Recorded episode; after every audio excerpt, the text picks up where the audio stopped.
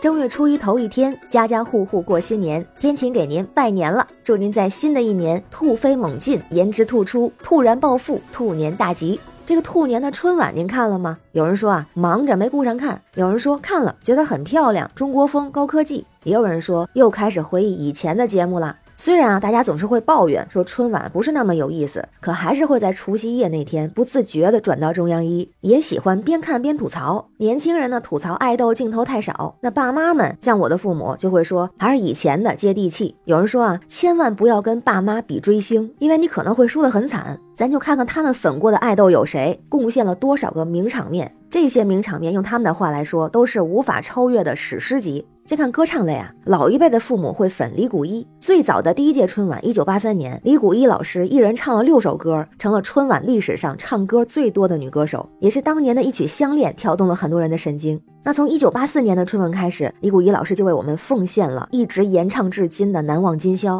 到现在一共办了四十届春晚，其中有三次没有听到李谷一老师的演唱。第一次是在一九八三年，当时还没有这首歌，是一九八四年特别定制的。第二次呢是在二零一二年，《难忘今宵》没有在春晚唱响。再有呢就是今年，李谷一老师特别在社交媒体上发文，就说因为刚刚阳康，身体恢复比较慢，所以只能缺席今年的春晚。大家表示虽然很遗憾，但同时很理解，希望李老师早日康复。还有一位爸妈们曾经热追的明星，据说被点名最多的一位就是费翔。他是第一波登上春晚的港台艺人，不管是在线的颜值还是时髦的表演，当时都让人眼前一亮。曾经在一九八七年的春晚舞台上，费翔连着唱了两首歌《故乡的云》和《冬天里的一把火》，一夜之间这些歌红遍大街小巷。他本人也成为妈妈们的梦中情人。据说当时的春晚后，中央电视台收到了几麻袋的信，全都是对费翔的求爱信。当时的妈妈们也是前卫又无畏，爸爸们也没能放过他。之前咱们聊新过年五件套的时候还提过啊，高高吹起飞机头，配上蛤蟆镜，当年男士们最时髦的造型就是从费翔来。那再年轻一点的爸妈，可能粉的就是王菲、那英。在九八年，两位乐坛一姐合体演唱了《相约一九九八》，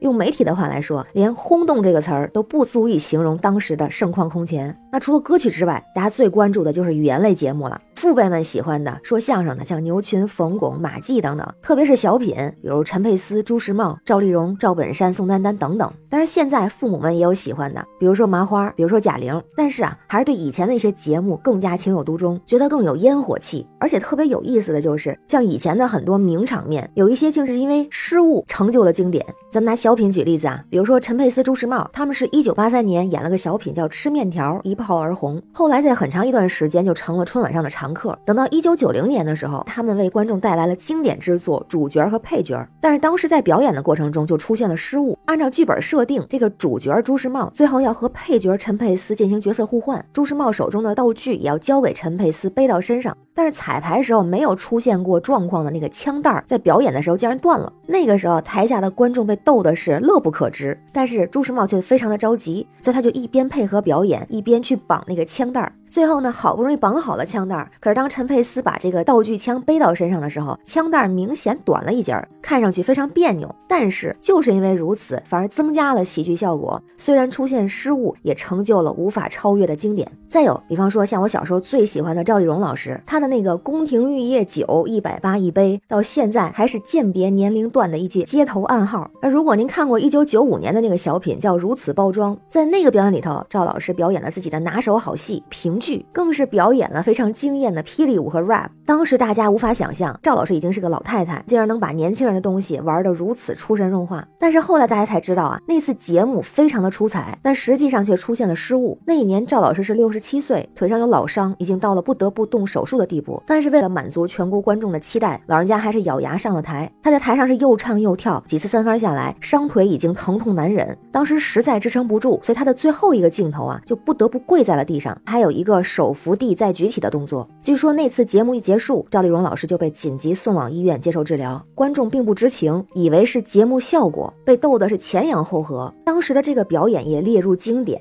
所以现在每当提起这段事儿，大家还是会对赵老师无比尊敬。再有小品之王本山大叔、宋丹丹老师，他们也曾经出现过严重的失误，据说当时宋丹丹老师快要崩溃了。是在二零零六年的时候，他们演了那个《昨天、今天、明天》的续集，也就是小品说事儿。本山大叔刚上台，发现大事不妙，关键的道具包没带上来，因为里边有他们后来需要拿出来的那本书，也就是《日子》的第二部叫《月子》，但是呢，道具包落下了，所以就吓坏了宋丹丹老师啊。不过他们当时两个人啊是心慌面不慌，本善大叔就继续假装吃盒饭，趁着小崔上场的空档，赶紧端着盒饭下台拿包。当时很多观众以为他就是顺手下去扔盒饭了，不知道啊，实际上是去拿道具了。那他的这个表演也逗得台下的观众哈哈大笑，所以确实父母们追的星、追的节目留下了太多的经典，真真是史诗级的作品。有人甚至说是对现在的降维打击。虽然现在的布景、舞美、高科技更加吸睛，但也确实和我们有了一些距离感。现在的春晚更像是合作单位的年会，表演的人并不一定是专业的人，可能更多的是流量明星的跨界演出。比如说演员不一定唱歌就那么好听，所以现在有的时候为了以防万一，会提前录音修音。但这种美化过后，就会觉得有点失真，离我们有距离感。那以前的呢，更像是联欢会现场的表演，更见功力，更有互动性，更接地气儿。就像父辈们，还包括已经长大了。做了父母的人们会更希望在阖家团圆的日子里看到更接地气儿、更有烟火气的内容吧？那对这个事儿您怎么看？您有喜欢的春晚明星吗？最喜欢的节目是什么？欢迎在评论区留言，咱们一块儿聊。我是天晴，这里是雨过天晴，感谢您的关注、订阅、点赞和分享，